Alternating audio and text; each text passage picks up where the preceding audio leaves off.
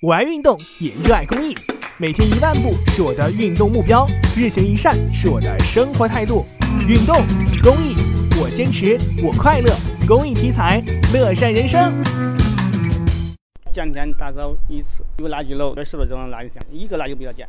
在小区门口，记者碰到了正在打扫卫生的刘麦成。在小区里，大家都亲切地称呼他为院长。咱起了带头作用，他跟着多好了。反正老业主回来了，一看也有点干净的，心情也好，也蒙天一了。以后有啥事都好管理。走进小区，记者看到这里建筑虽然破旧，却整理得颇为精致。墙体上、电线箱上、垃圾收集箱，随处可见活泼的动漫图案，且每一栋楼都有自己的名字，譬如“先锋楼栋”“温馨楼栋”等。迈步进入楼梯口，中国梦为主题的文字图案映入眼帘。香榭丽社区支部书记高金娜介绍说，这里每一栋楼都是根据居住居民的特点命名的，都是破产了那个无主管楼院，所以说每个一个楼道住了人群不一样。你比如说有一个栋楼里面住了两个百岁老人，所以说我们把这个楼起上名字叫福寿楼道。你比如说住的年轻人比较多，党员比较多的话，我们把这个楼道就起成为一个先锋楼。环境变好了，小区的居民们也喜欢没事了就在院子里溜达溜达，乘乘凉。在这这小孩玩着也比较有那种气氛，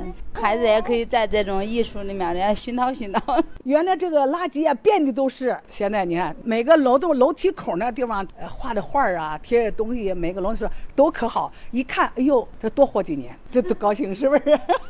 众所周知，无主管楼院的卫生无专人打扫，水电管网设施无专人维修，院内车辆停放无专人管理等问题，造成了当前正规物业不愿接手，街道社区管不了，居民自身各顾各的管理真空局面。和很多无主管楼院一样，香榭丽社区七十九号院也是因为工厂破产成了无主管楼院。为实现无主管楼院门有人看、地有人扫、垃圾有人清，香榭丽社区通过推选楼院管家，成立楼院管家委员会，建立党小组，组建议事会，实现无主管楼院自管自治。高新娜在这一块上，我们社区也不等不靠，和街道办共同来想办法推行五位一体，就是党建引领、街道主导、社区管理、居民自治、物业微利运营。我们从这个五位一体开始运作，那希望我们辖区的居民以后能进入我们这个小院儿，能够有一种归属感、幸福感，进到我们一个楼栋都有进到家里面的一种感觉。